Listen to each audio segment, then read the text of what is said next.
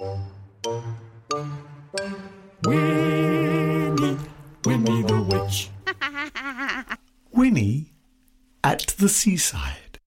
Illustrated by Korky Paul and written by Valerie Thomas.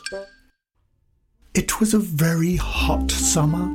Winnie the Witch felt hot and tired. Phew! Hot, hot. Oh, oh. Phew!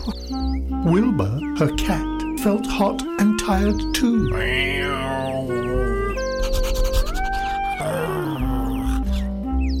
I want to swim, Wilbur. Winnie said. Let's go to the seaside.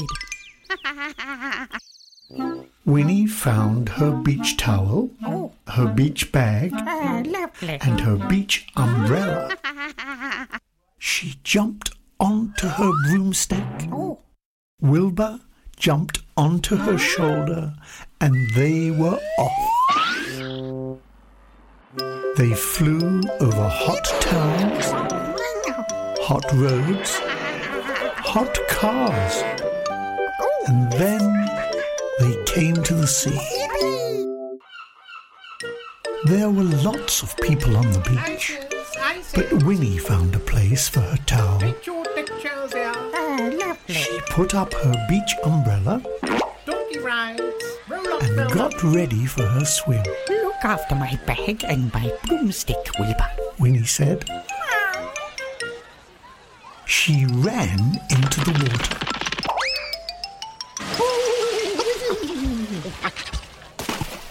It was lovely in the sea.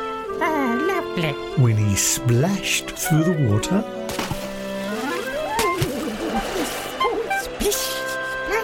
and skipped over the little waves. Oh, yes. Skip, skip. She was having a lovely time. oh, I am having a lovely time. Perfect.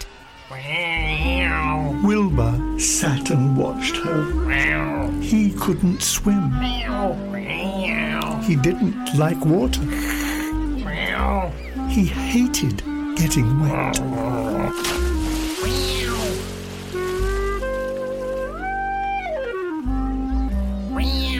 Winnie dived into the water.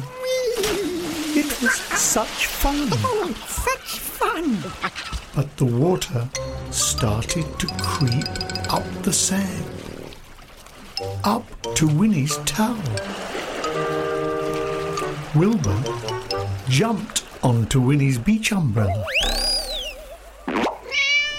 He cried.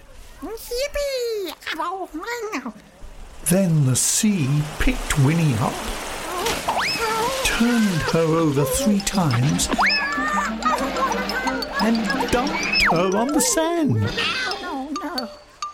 The water washed over Winnie's towel and came halfway up Winnie's beach bag. Oh, oh, my beach bag. cried Wilbur. He didn't want to get wet, Oh, dear. Said Winnie. She shook some seaweed out of her hair. Ah, that's better. Don't worry, Wilbur. We'll just move further up the beach. She picked up her beach bag and her towel Oh, hold tight, Wilbur. Oh, oh, come on.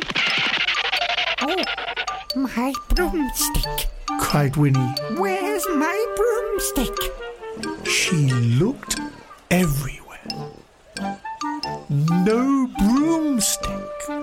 Oh, where's it gone? Tut, tut. Then she looked out to sea. There was her broomstick floating away. Oh, stop! Stop! Winnie shouted, but her broomstick didn't stop. Oh, oh dear. How will we get home, Wilbur? Cried Winnie. Oh, Then she had an idea. She grabbed her beach bag, took out her magic wand, waved it five times, One, two, three, four, five. and shouted, Abracadabra. The broomstick stopped.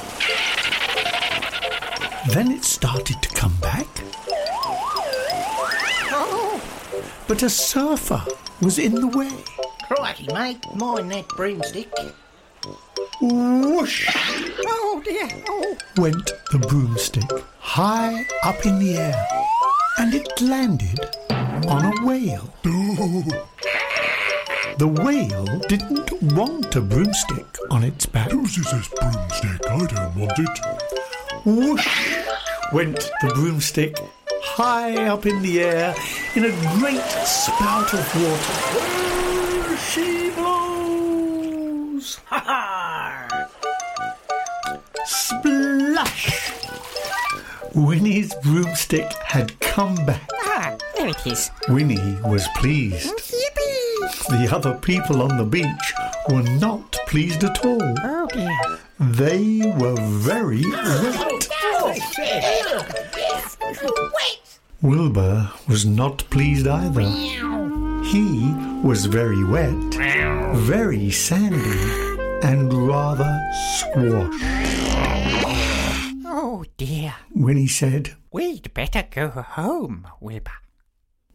she packed everything up. Oh, oh, come on. Then Winnie and Wilbur zoomed up into the sky. Here we go.